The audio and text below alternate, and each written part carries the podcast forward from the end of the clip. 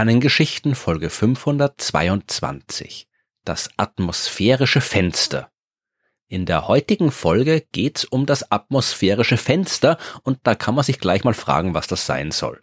Unsere Atmosphäre ist ja schon durchsichtig, wozu braucht die noch ein Fenster?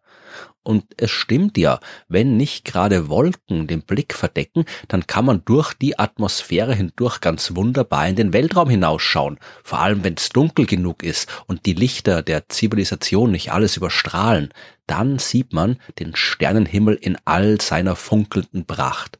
Und so beeindruckend dieser Anblick auch ist, tatsächlich ist der Ausdruck in all seiner Pracht nicht ganz richtig, denn es gibt sehr viel, was wir nicht sehen können und der Grund dafür sind die Atmosphäre und ihre Fenster. Dazu müssen wir uns zuerst mal anschauen, was es überhaupt zu sehen gibt und dann einen genaueren Blick auf die Atmosphäre der Erde werfen.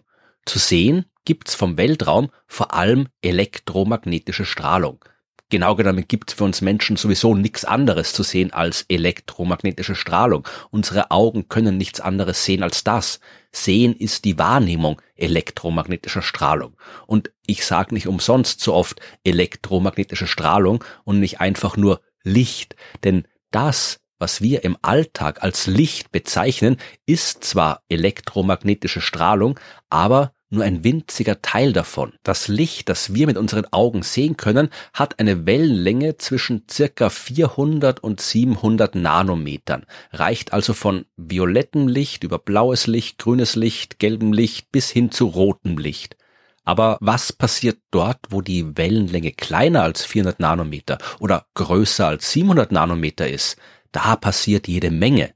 Wir sehen halt nur nichts davon. Wird die Wellenlänge der elektromagnetischen Strahlung größer als circa 690 Nanometer, dann nennt man diese Art des Lichts Infrarotstrahlung. Das kennen wir natürlich auch. Diese Strahlung spüren wir auch in Form von Wärme, aber wir sehen sie eben nicht mit unseren Augen. Genauso wenig wie die Mikrowellenstrahlung, die Wellenlängen zwischen einem Millimeter und zehn Zentimetern hat. Wären unsere Augen in der Lage, Strahlung mit einer Wellenlänge im Zentimeterbereich wahrzunehmen, dann würden wir das Innere eines Mikrowellenherz hell strahlen sehen, denn genau diese Art des Lichts wird dort erzeugt und genutzt, um das Essen zu erwärmen. Könnten wir auch Strahlung mit Wellenlängen im Meter- oder Kilometerbereich sehen, dann würden wir uns über das helle Leuchten der Lang- und Kurzwellensender wundern, die Radiowellen mit diesen Wellenlängen aussenden. Und im kurzwelligen Bereich geht's genauso weiter. Hinter dem sichtbaren violetten Teil der Strahlung kommt das für uns unsichtbare Ultraviolett, das viele Insekten mit ihren Augen ganz wunderbar wahrnehmen können. Für die leuchten die Blumen in Farben, die wir uns nicht vorstellen können. Und wenn die Wellenlänge nur noch wenige Nanometer beträgt, dann landen wir beim Röntgenteil der elektromagnetischen Strahlung. Die Röntgenstrahlung, die nutzen wir in der Medizin und wir sehen die Resultate der Untersuchung, aber wir sehen nicht die Strahlung selbst, wie sie unseren Körper durchdringt. Kurz gesagt, es gibt da draußen jede Menge Licht, das unsere Augen nicht wahrnehmen können. Und die Himmelskörper im All leuchten in allen diesen Farben, nicht nur in denen, die unsere Augen sehen können. Die aktiven Zentren von Galaxien senden Radiostrahlung aus. Supernova-Explosionen erzeugen Röntgenstrahlung. Die interstellaren Gaswolken leuchten im Infrarotlicht und so weiter. Wenn wir das Universum verstehen wollen, müssen wir alles sehen, was es zu sehen gibt. Na und, kann man jetzt sagen, dann bauen wir uns halt entsprechende Detektoren dafür. Genau, und das macht die Wissenschaft eh schon sehr lange. Es bleibt aber trotzdem noch ein Problem, und das ist die Atmosphäre der Erde. Die besteht aus einem Gemisch von verschiedensten Gasen, Sauerstoff, Stickstoff, Kohlendioxid, Wasserdampf, Ozon und so weiter. Das ist gut, weil wir einen Teil dieser Gase brauchen, um atmen und leben zu können. Es ist aber auch schlecht, zumindest für die Astronomie, denn manche dieser Gase wechselwirken auf für uns sehr unangenehme Weise mit elektromagnetischer Strahlung. Bestimmte Moleküle können einen Teil der elektromagnetischen Strahlung absorbieren oder ablenken.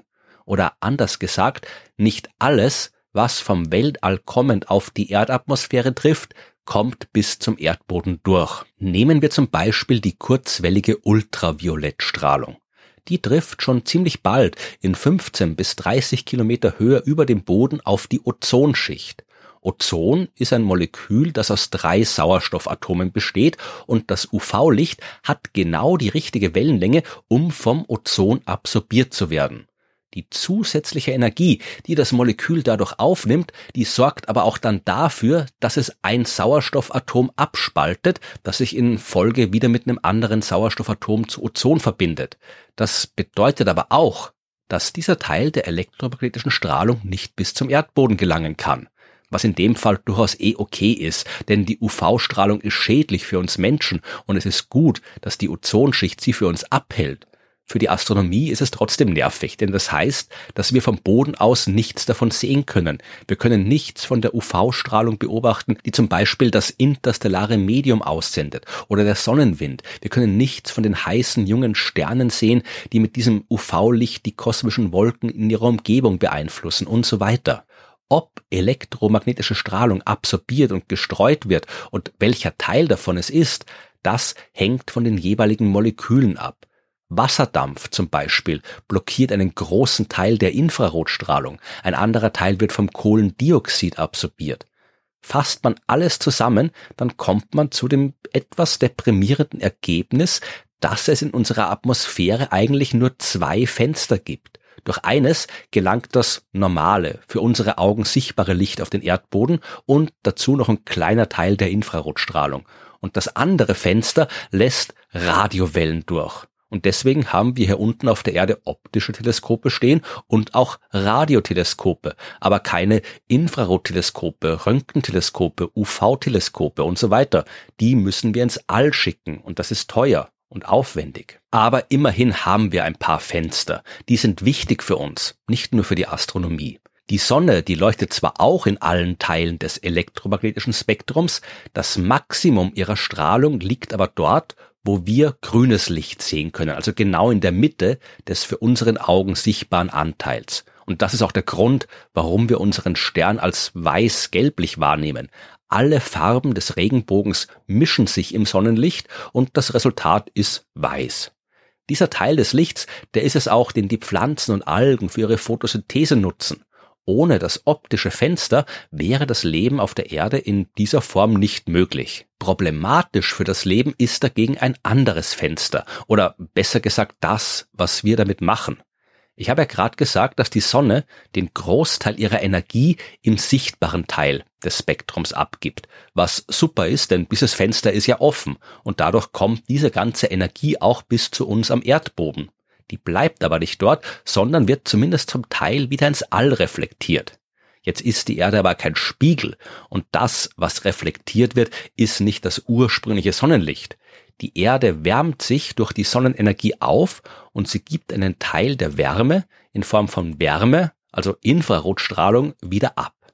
Die Erde leuchtet also im Infrarotlicht und zum Glück gibt's ja auch ein kleines Infrarotfenster in der Atmosphäre. Ein großer Teil der Infrarotstrahlung kommt nicht durch, aber ein Teil schon und das ist wichtig, denn nur weil die Erde in der Lage ist, ein bisschen was von der aufgenommenen Wärme wieder ins All hinaus abzugeben, wird's bei uns nicht zu heiß. Wäre das Infrarotfenster geschlossen, dann würden wir bald lebensfeindlich hohe Temperaturen haben.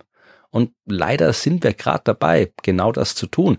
Wir setzen immer mehr Treibhausgase frei, also Gase wie Methan oder Kohlendioxid, die genau die Art von Molekülen sind, die Infrarotstrahlung absorbieren.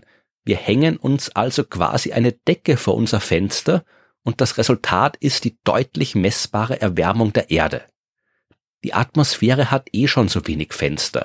Das meiste von dem, was draußen im All passiert, können wir von hier unten nicht sehen. Allein deswegen und nicht nur wegen der Klimakrise sollten wir unsere Fenster so weit wie möglich offen halten.